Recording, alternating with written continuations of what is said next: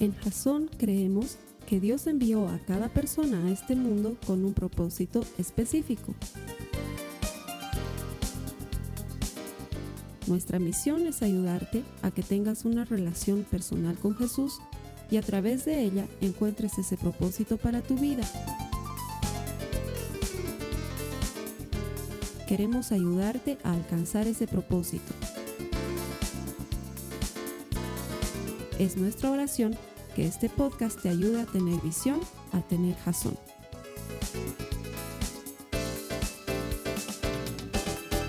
Muchas gracias por conectarte con nosotros aquí en Jason.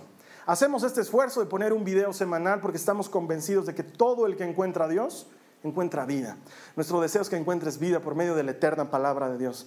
De manera que con ese mensaje poderoso de su palabra, tú te transformes en un auténtico seguidor de Jesucristo, de esos que están dispuestos a dar su vida por Él.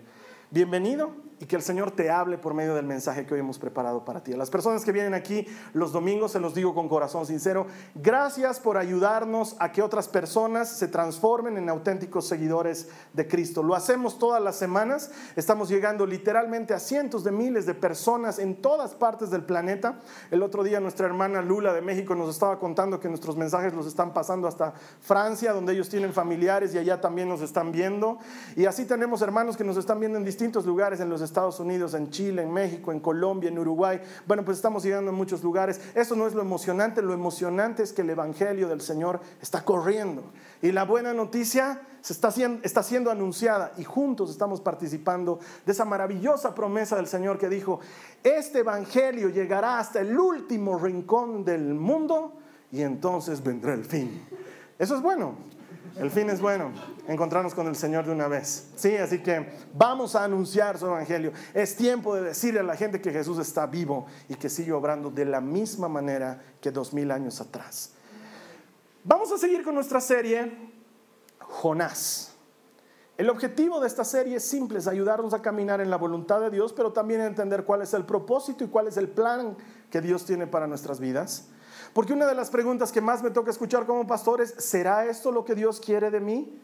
¿O qué opinas, Carlos Alberto? ¿Tú crees que la voluntad de Dios es que yo haga tal o cual cosa?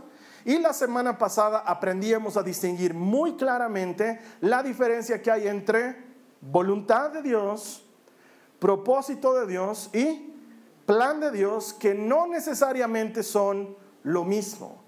Dios quiere alinearlos, claro que sí, pero la voluntad de Dios no necesariamente es el propósito, ni mucho menos el plan de Dios, y eso lo aprendíamos la semana pasada. Hoy vamos a ver un tema que nos lleva más profundo en la escritura. Este tema se llama El Jonás que hay en mí.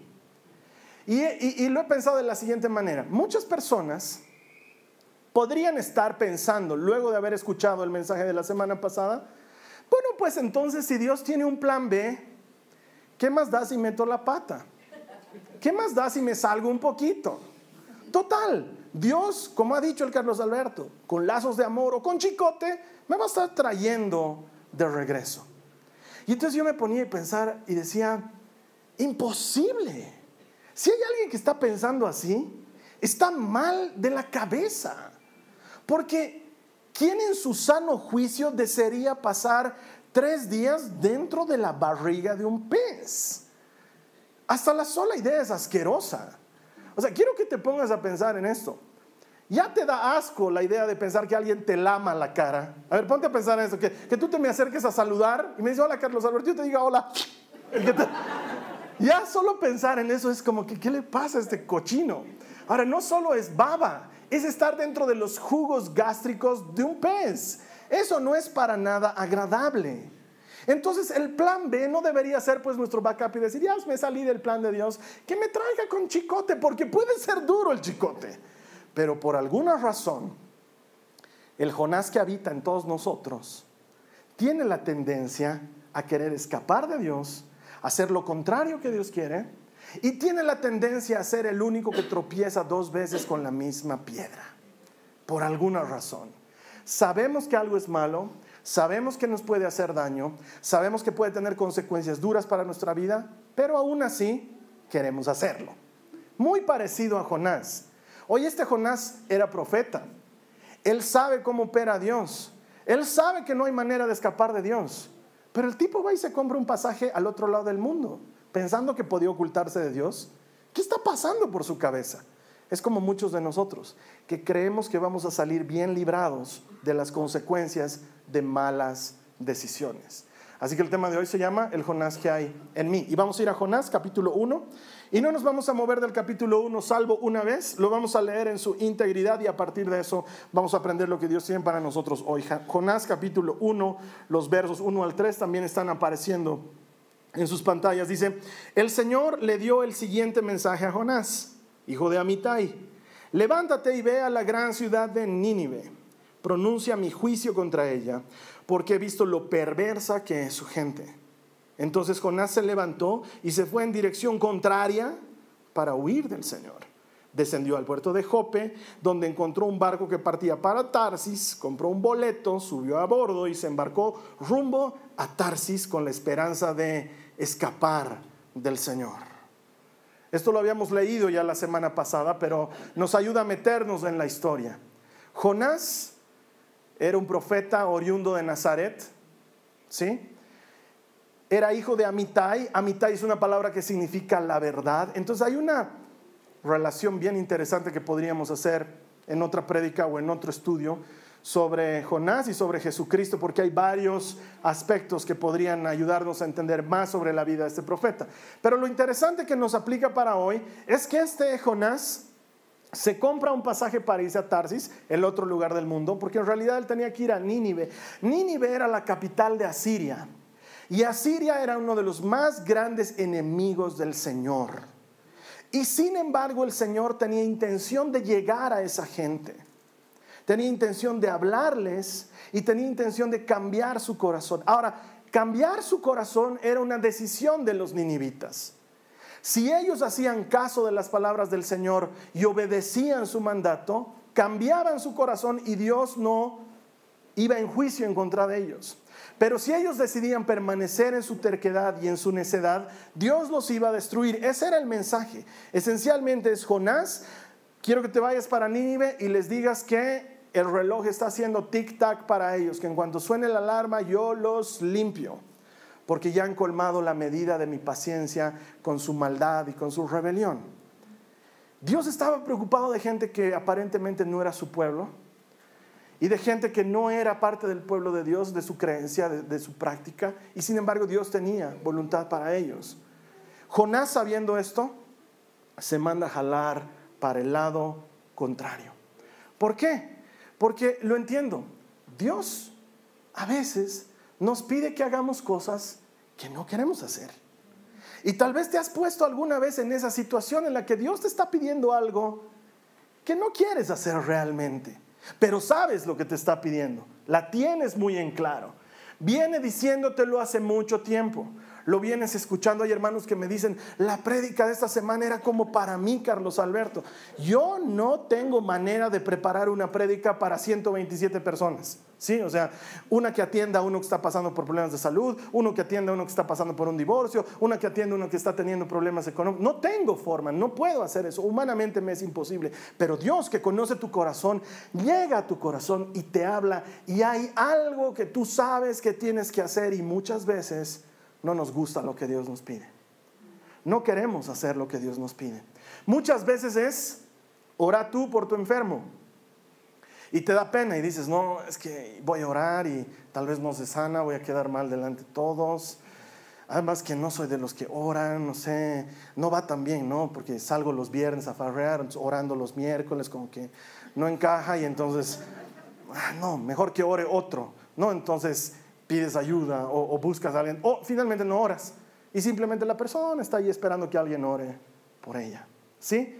O Dios te ha mostrado claramente que tienes que terminar con cierta relación. Pero tú estás como el chapulín colorado. Sí termino. Y Dios viene y te dice, ya pues, acábala, porque te está llevando a pecado y te está llevando a problemas. Sí, no, Señor, creo que hay que terminar con esto. Sí termino y nunca terminas de dar el paso. Terminas un poquito, pero luego se ven una vez a la semana, a escondidas además, ¿no? Y no, has borrado su nombre de tu teléfono, entonces todavía intercambian algunos mensajitos, pero ya no es, ya no es tu chico delante del mundo, digamos, ¿no? Ahora se ha vuelto algo más secreto y te sigue haciendo daño y sabes que no debes hacerlo, Dios te lo ha mostrado claramente. Y es que a veces Dios nos pide que hagamos cosas que no queremos hacer. O cuando tienes que perdonar a alguien, te está remordiendo por dentro la amargura, porque eso es lo que hace el pecado en nosotros, nos amarga. Y Dios viene y redarguye tu corazón y te habla de que perdones. Te habla de que hagas lo que Él hizo con nosotros, que nos otorgó perdón y nos quitó la culpa. Y tú sabes que tienes que perdonar, pero dices, es que no lo merece ese desgraciado. Y prefieres seguir en esa dinámica de amargura y la mantienes por un tiempo, porque a veces Dios nos pide cosas que no queremos hacer o quiere que seas disciplinado y vengas a la iglesia, o quiere que te involucres en un compartimiento bíblico, o quiere que empieces a dar tu diezmo y tu ofrenda, o quiere que te involucres en el servicio y que salgas de tu zona de comodidad y vayas más lejos y seas tú el que ore, tú el que hable, tú el que predique, tú el que enseñes, o que des testimonio del Señor Jesús en tu oficina, pero no quieres hacerlo porque ya en mi oficina son mis cuates y ya saben que yo invito cuando salimos, entonces prefiero seguir en mi dinámica de vida ligera y disipada que obedecer a Dios. Sabes que tienes que poner un alto en tu casa, que tus hijos están siendo mal educados porque tú no los estás educando bien. Dios te lo ha mostrado, lo tienes claro, pero es que eso habría que dedicarle tiempo. Y la verdad es que ahorita es bien complicado y entonces que mis hijos sigan nomás como están. Dios nos suele pedir cosas que nos incomodan. Claro que sí. Claro que sí. El Señor quiere sacarnos de nuestra comodidad y quiere llevarnos a hacer cosas mayores y mejores, pero nunca en la vida, en todas las veces que he leído las escrituras, nunca he encontrado una persona que en medio de su desidia, de su flojera o de su necedad haya sido usada por Dios. Al contrario, son aquellos que se esfuerzan y que hacen lo que Dios quiere. Y Jonás tenía que ser usado por Dios, pero él estaba haciendo exactamente lo inverso, porque pensó que era gran idea huir de la voluntad de Dios. Y es la peor idea del mundo. Porque tú crees que eres perseverante, Dios te gana. Él sí es persistente. Él sí no se da por vencido. Y va a seguir, y va a seguir, y va a seguir hasta lograr lo que Él quiere. Él dice, mi palabra es como un martillo que labra la piedra. Él no se da por vencido. Y puedes estarle huyendo mucho tiempo algo que Dios te ha pedido pero tarde o temprano te tendrás que enfrentar con la posibilidad de que Dios mueva las cosas para que tú termines haciendo lo que tienes que hacer. Huir de Dios no tiene sentido. Sin embargo, muchas veces, es más, yo creo que con mucha frecuencia, siempre va a haber un barco disponible para irse a Tarsis. Ese es el problema de la vida. Que cuando tú ya estás ahí en eso de que obedeceré a Dios, aparece el barco a Tarsis con descuento además, ¿no? La manera de irse lejos de Dios for free, porque realmente ahora podemos. Y esto no es extraño. Si Satanás se te presentara como lo imagina el colectivo, con pijamita rojo, con cuernitos, con una lengua larga llena de granos a punto de reventar con un tridente y con una cola y te mira a los ojos y te dice, ven a mí. No irías, ¿no ve? No irías. Pero Satanás suele presentarse de maneras muy atractivas.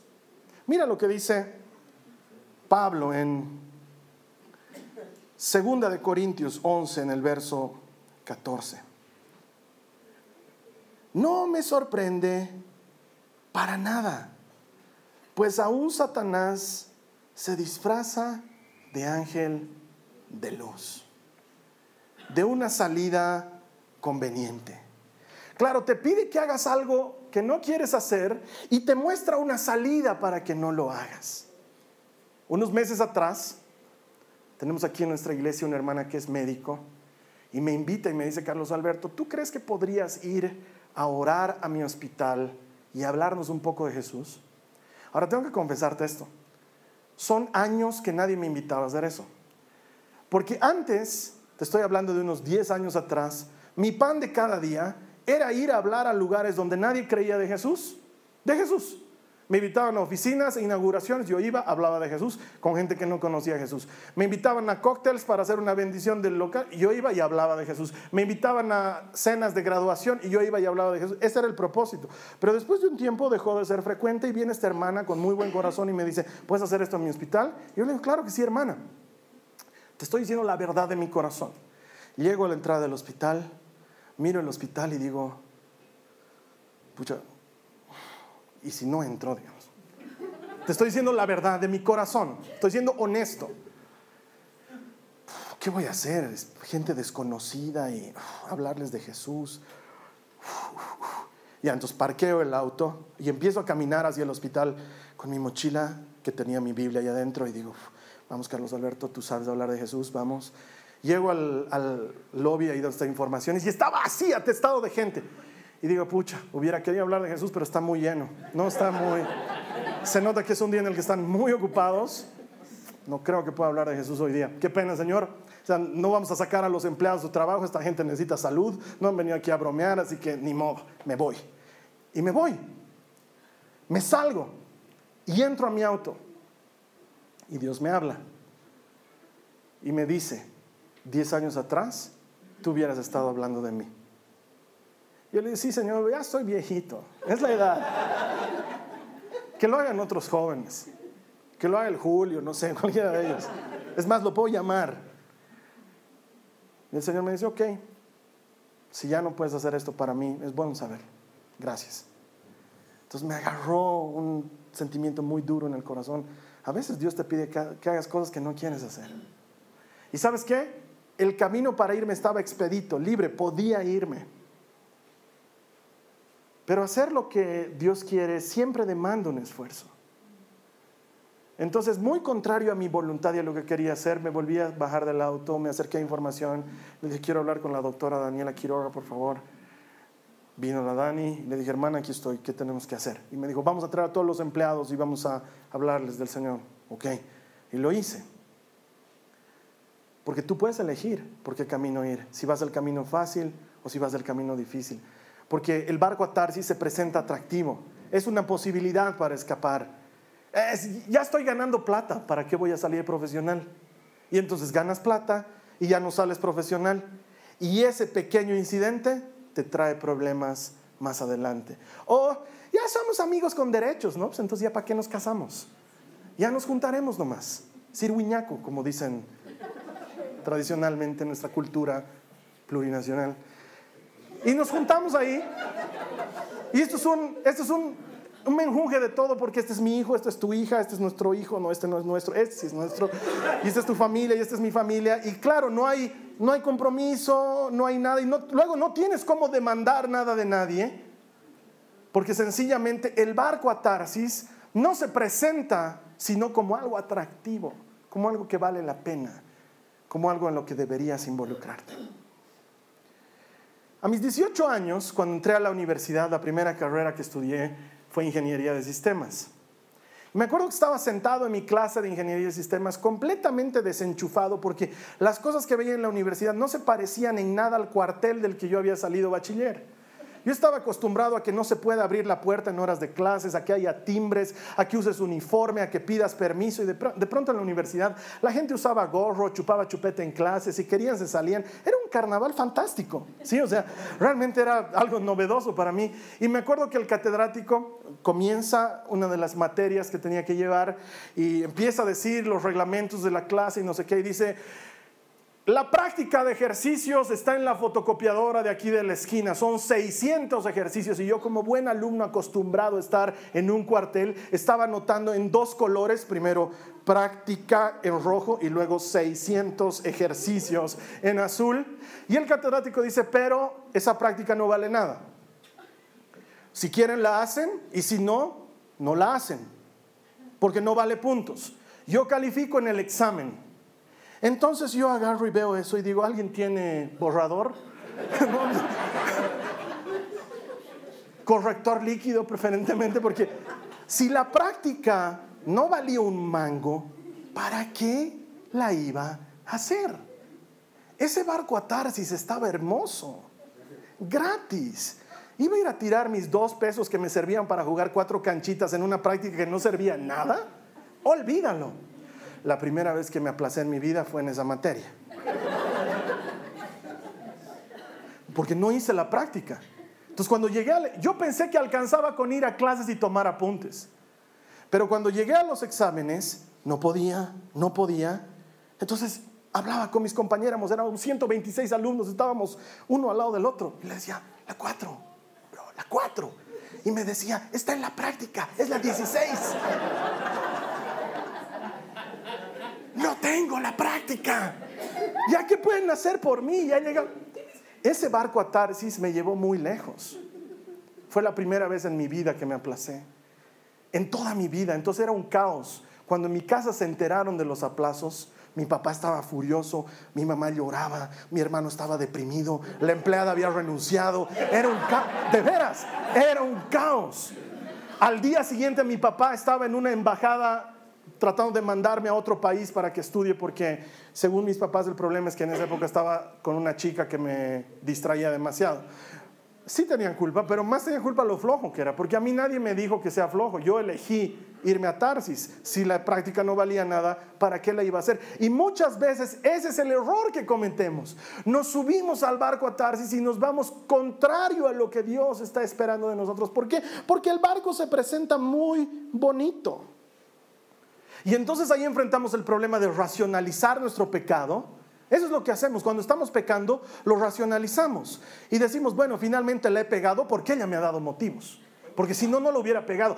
Ella es la que me provoca, saca lo peor de mí. Entonces, Señor, yo quiero contenerme, pero por favor que se contenga ella también.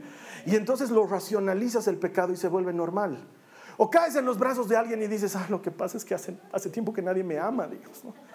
Y aquí sí he sentido amor, he sentido contención, he sentido pasión. Yo todavía tengo, tengo mucho para dar. Y lo racionalizas y te convences a ti mismo de que tu pecado está bien. ¿Sí? Ese es nuestro problema. O ocultas algo y no lo dejas saber a los demás. Y luego dices, es que si se enteran después, ¿qué imagen van a tener de mí? Y prefieres mantenerlo oculto. Y racionalizas el pecado. Y tanto más lo racionalizas, hermano, hermano, tanto más lejos estás navegando de tu verdadero destino. Y el enemigo se encarga de convencernos de que se puede ir lejos de la voluntad de Dios. Otro error muy frecuente es que confundimos una puerta abierta con la voluntad de Dios. Y decimos, pero si Dios no quisiera que vaya por ahí, ¿por qué me abrió las puertas? Si Dios quisiera que repare mi matrimonio, ¿por qué apareció la fulanita? Porque Dios es amor y la Biblia lo dice, yo a ella la amo. Le he dicho al Señor, alejala de mí, alejala de mí, justo ha venido a trabajar al lado mío. En otra sección de la oficina estaba ahora justo al lado mío.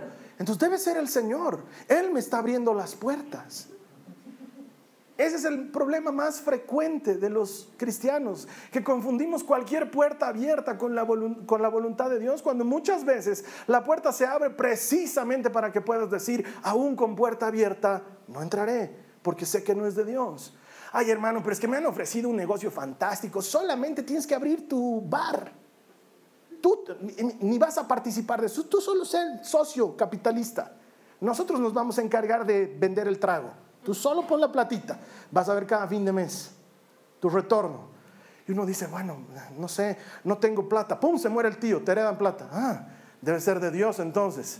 No, pues vamos por la licorería. Invertiremos. Pero hermano, eso todas luces no es de Dios. Pero entonces, ¿por qué me ha abierto la puerta? ¿Por qué Dios ha permitido que se den las cosas? ¿Qué tenía que hacer Dios? ¿Destruir el barco que estaba saliendo a Tarsis antes? Que cuando Jonás está yendo a comprar su ticket, el de la venta de los tickets, se muera? ¿Qué tenía que hacer Dios? Tú tomas la decisión de si vas a favor o en contra de Dios. Y el barco se presenta muy conveniente. Es entonces cuando Dios se especializa en tormentas para llamar tu atención. Mira lo que dice Jonás en los versículos siguientes, en el mismo capítulo 1, versos 4 en adelante. Dice, ahora bien, el Señor mandó un poderoso viento sobre el mar, el cual desató una violenta tempestad que amenazaba con despedazar el barco. Temiendo por sus vidas, los desesperados marineros pedían ayuda a sus dioses y lanzaban la carga por la borda para aligerar el barco. Todo esto sucedía mientras Jonás dormía profundamente en la bodega del barco. Así que el capitán bajó a buscarlo. ¿Cómo puedes dormir en medio de esta situación? le gritó. Levántate y ora a tu Dios. Quizás nos preste atención y nos perdone la vida. Entonces la tripulación echó suertes para ver quién había ofendido a los dioses y causado tan terrible tempestad. Cuando lo hicieron, la suerte señaló a Jonás como el culpable. Así que los marineros le reclamaron, ¿por qué nos ha venido esta espantosa tormenta? ¿Quién eres? ¿En qué trabajas? ¿De qué país eres? ¿Cuál es tu nacionalidad? Soy hebreo, contestó Jonás, y temo al Señor, Dios del cielo, quien hizo el mar y la tierra. Los marineros se aterraron al escuchar esto, porque Jonás ya les había contado que huía del Señor. ¡Ay, ¿por qué lo hiciste? gimieron. Como la tormenta seguía empeorando, le preguntaron, ¿qué debemos hacer contigo para detener esta tempestad? Échenme al mar, contestó Jonás, y volver a la calma. Yo sé que soy el único culpable de esta terrible tormenta. Siempre hay una conexión extraña entre las tormentas de nuestra vida y los errores que cometemos. Y siempre hay una extraña relación entre proximidad a Dios y tormenta, porque muchos de nosotros aligeramos nuestra relación con Dios cuando todo va bien, pero cuando aprieta el zapato nos acercamos mucho a Él y sabes qué quiero decirte, no está mal, todos nos acercamos a Dios por una necesidad. Pero muchas veces, y esto hay que distinguirlo, lo que estamos viviendo en nuestras vidas es algo que nosotros hemos provocado y no siempre algo que Dios está mandándonos, como pensamos. Porque Dios tuvo que utilizar una tormenta porque Jonás huyó de la voluntad de Dios. Nosotros solemos provocarnos los problemas de nuestra vida. Me gustaría decirte que esa primera vez que me aplacé en la universidad me enseñó la lección. No me enseñó nada. Me ha tomado años de mi vida aprender que era un tarado. Es verdad, que era un flojo tarado. Me tomó años aprenderlo. Un día, llegando a la misma universidad, ya habiendo sobrevivido al aplazo, llego tarde a mis clases. No había aprendido nada. Llego tarde y como veo que la gente entra y sale de las clases en la universidad, yo digo, yo también puedo entrar. Entonces trato de abrir la puerta y estaba con seguro. Y digo, ah, acabáramos. Yo estoy pagando por este servicio. ¡Pum, pum, pum, pum! Nadie me abría. ¡Pum, pum, pum, pum! De la otra sala sale un catedrático y me dice, ¿qué es tanto escándalo? Y yo le digo muy alevosamente, no me dejan entrar a mi clase. Le contesté de tan mala manera que el catedrático me dice, ¿usted sabe quién soy yo? Me dice. Entonces yo le pregunto, ¿usted sabe quién soy yo? Él me dice, no. Entonces yo me voy. Digo, si no me conoce, no sabe quién soy, esta es una buena oportunidad para huir. Te estoy contando la verdad de mi vida. Me agarra, me alcanza, me agarra y me dice, lo quiero mañana a las 7 de la mañana en mi oficina y me entrega su tarjeta. Leo el nombre y abajo decía vicerrector académico. A veces Dios tiene que utilizar una tormenta para llamar tu atención. Desde ese momento ha comenzado una serie de problemas que he tenido en la universidad, uno tras otro, porque lo que estaba sucediendo es que mi corazón no estaba listo para lo que Dios tenía para mí. Dios está más interesado en quién eres que en lo que vas a hacer. Ojalá yo hubiera aprendido la lección de inmediato. No, empecé a tener problemas en la universidad.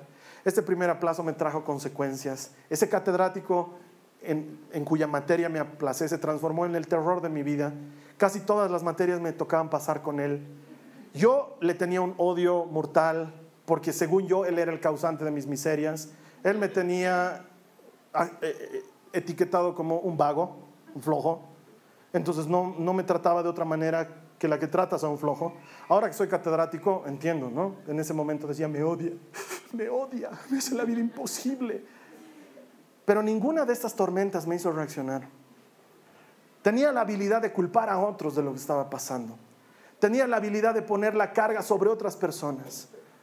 Durante muchos años Fui desleal con mis padres y conmigo mismo al no llevar adelante la vida que se estaba esperando de mí. Y no aprendía la lección. Me iba mal y me seguía hundiendo más. En lugar de salir, yo solito me seguía metiendo más en el problema. Yo solito me iba metiendo más en lo que me hacía daño. Se parece a lo que hacemos. Ese Jonás que hay en nosotros le gusta meterse en líos. ¿Has escuchado su solución? Échenme al mar. Bótenme. Ya se libran ustedes del problema. Por alguna razón queremos meternos más hondo, queremos sufrir un poquito más, queremos ir un poquito más lejos. Es esa compañera de trabajo que viene y nos cuenta todos los días que tiene problemas con su pareja. Y luego viene un día con el ojo morado y todos le decimos, tienes que terminar, no estés en esa relación, sal de esa relación. Y, sí, gracias, gracias. Y dos semanas después viene a decir, estoy embarazada. Es como que, Dios mío, te quiero agarrar de la cabeza y destruirte porque es obvio que tienes que hacer lo correcto y sin embargo lo incorrecto es lo que tienes que hacer. Ojalá yo hubiera llegado después de todos estos acontecimientos a mi casa, a sentarme en mi computadora y hacer mis trabajos. No, seguía haciendo más para alejarme de lo correcto. Ha llegado un punto en que he llegado a sentir que no estaba hecho para ser universitario. Porque los chicos que eran tres o cuatro años menores que yo ahora estaban en mi curso en la universidad. Y ellos sí me conocían, yo no a ellos. Y me decían, oye, tú eras jefe de banda en el cole, ¿no? ¿Tú estabas en mi colegio? Sí. ¿Cuántos años tienes? Era cuatro años menor que yo y ahora se sentaba a mi lado y tenía mejor nota en cálculo dos. Yo me quería morir y no aprendía la lección y seguía hundiéndome más y más, como quizás te sucede a ti. ¿Qué tiene que hacer Dios para llamar tu atención? ¿No es suficiente con la tormenta para que te des cuenta que la solución no es que te boten al mar, sino que te regresen a donde tenías que ir. Esa era la solución. No, queremos vivir un poquito más del dolor. Queremos traer a vivir el dolor a nuestra casa.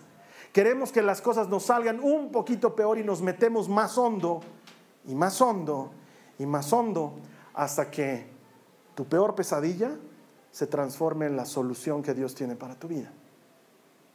La peor pesadilla de Jonás fue lo que hizo que Jonás cambiara de parecer, porque a veces, a veces, tres días en el estómago de un pez es lo que hace falta.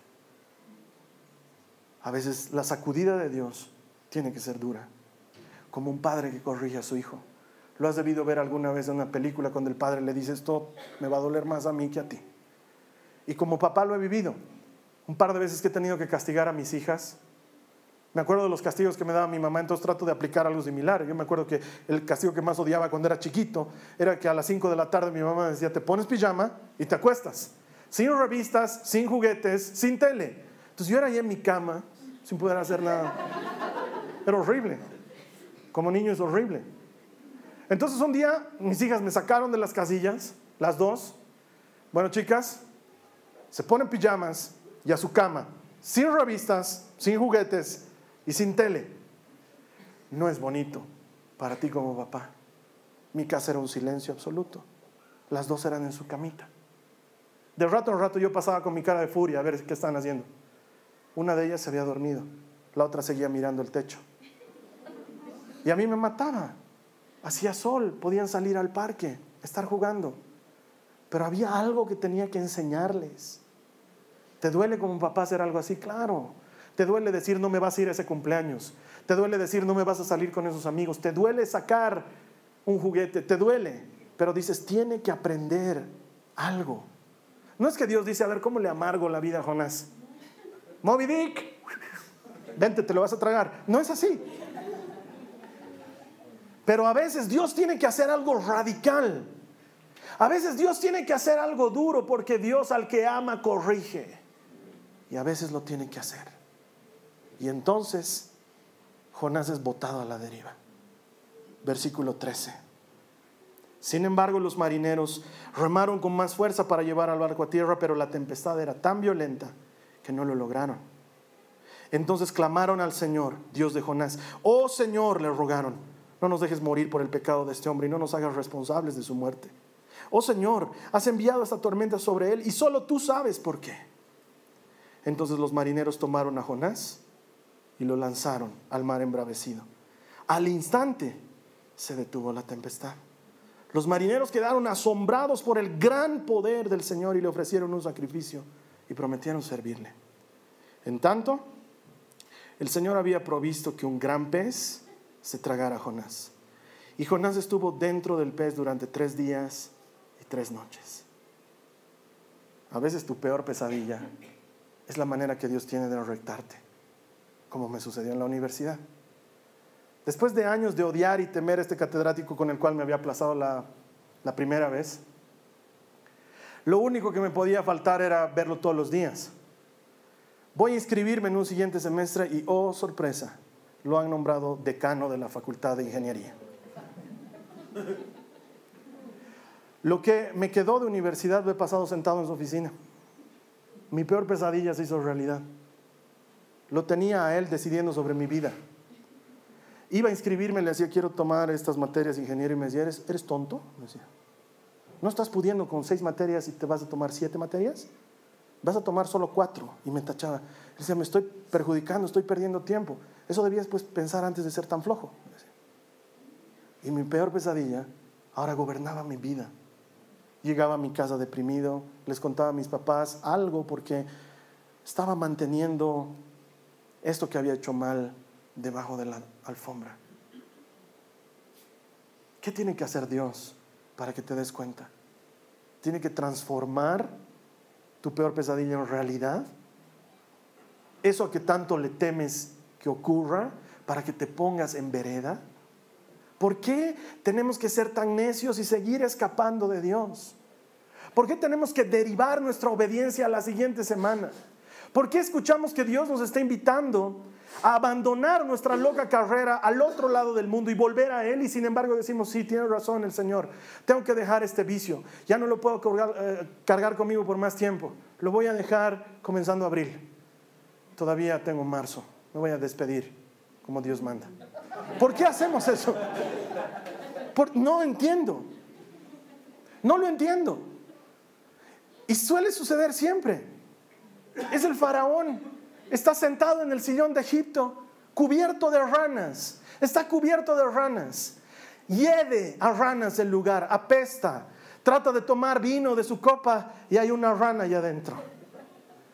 Entonces lo manda a llamar a Moisés y le dice, Moisés, he pecado contra Dios por favor quiero que ores para que las ranas se vayan.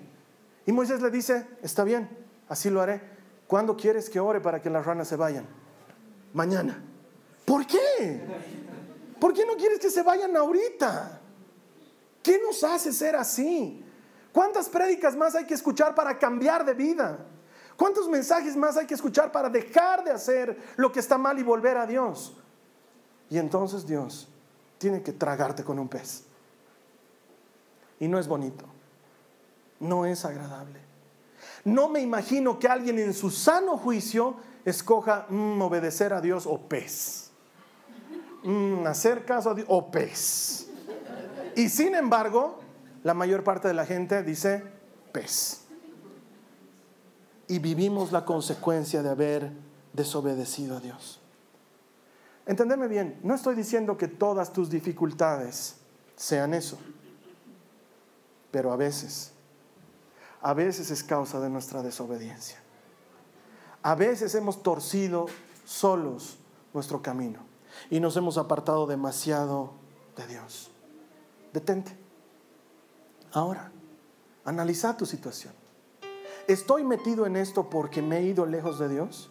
Porque si ese es tu caso, aunque patalees, aunque chiles, aunque llores, aunque ayunemos, aunque oremos, aunque lo que sea, si Dios tiene que enderezarte dentro de la barriga de un pez, a veces tres días dentro es lo que hace falta. Ya no luches, reconoce el problema y acércate a Dios. De una buena vez. De una buena vez. Esta es mi invitación para ti. Que si ya has navegado muy lejos, te vuelvas a Dios. Es lo que necesitas. Ahora, para terminar mi historia de la universidad, Me tomó muchos años aprender la lección. Me costó un alto precio. Después de un tiempo, mucho tiempo, sí aprendí la lección. Ahora soy profesional, me gradué por excelencia, hice la diferencia. Y lo más curioso, cuando este catedrático que se volvió mi peor pesadilla le tocó conocer a Jesús, a mí me tocó orar por él para que reciba al Señor. Puede pasarte. No te estoy contando la historia de alguien fantástico. Te estoy contando la historia de un bruto que le tomó años darse cuenta que estaba siendo un bruto. ¿Cuánto tiempo te va a tomar a ti? No dejes que pase mucho tiempo. Toma la decisión ahora. Vuélvete al Señor. Vuélvete al Señor. Haz lo que Él dice y vas a notar la diferencia. Vamos a cerrar nuestros ojos, vamos a orar.